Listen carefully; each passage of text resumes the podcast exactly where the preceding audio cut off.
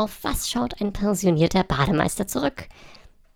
Auf eine chlorreiche Karriere.